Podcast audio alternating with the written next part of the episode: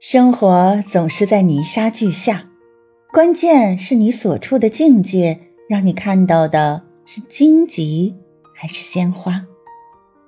抱怨现状是本能，解决问题才是本事。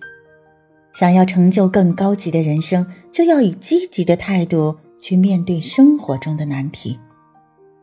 有这样一个故事，在森林里，一只乌鸦闷闷不乐地跟朋友白鸽道别。说自己要搬家了，白鸽不解：“你为什么非得搬走呢？”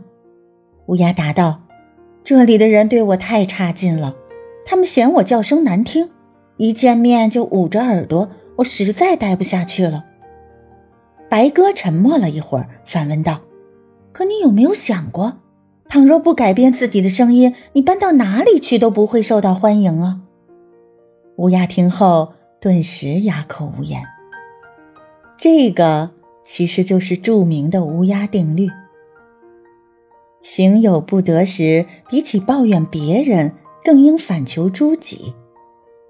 当我们日子过得不如意，怪完出身，怪父母，却从没问过自己够不够努力；看别人升迁，就吐槽自己怀才不遇；工作真来了，就又开始推三阻四。明明背后爱嚼舌根，出口气是伤人，却埋怨同事们抱团孤立自己。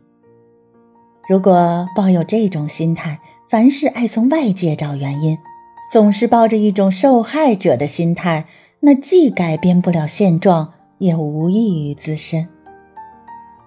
有些人经常无意间的抱怨，心中有怨气，周遭的气场肯定是不好的。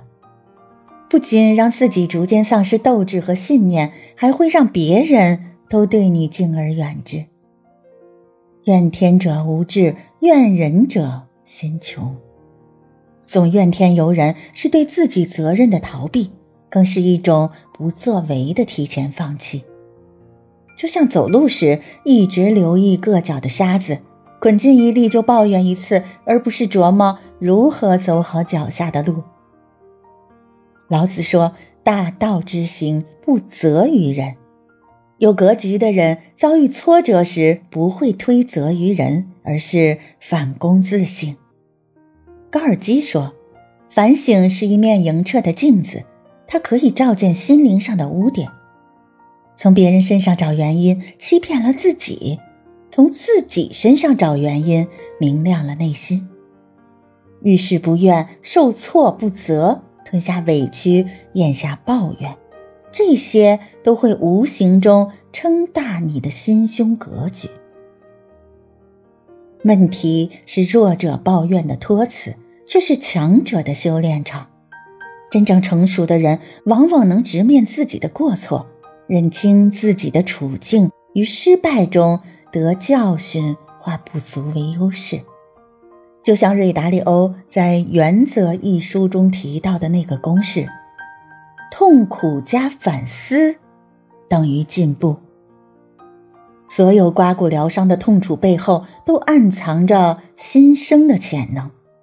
那些反思后的领悟，都会成为你日后进阶的路。如何走出抱怨的怪圈，聚集于解决问题、自我修炼呢？无非就是两点。改变心态，常自省。工作不顺利，可能是自己工作态度和方法出了问题；孩子在学校表现不好，或许你是最近太忙，忽略了陪伴；和伴侣感情出现问题，也许是某些沟通和细节上没做到位。调整自我，把自己从受害者心态是调整成责任者心态，改变思维。先行动，只会抱怨的人，思维模式就是固定型模式。面对问题，一味的推卸责任，消极被动；而拥有成长型思维的人，则会向内探求，反躬自省，以积极的心态提升自己，解决问题。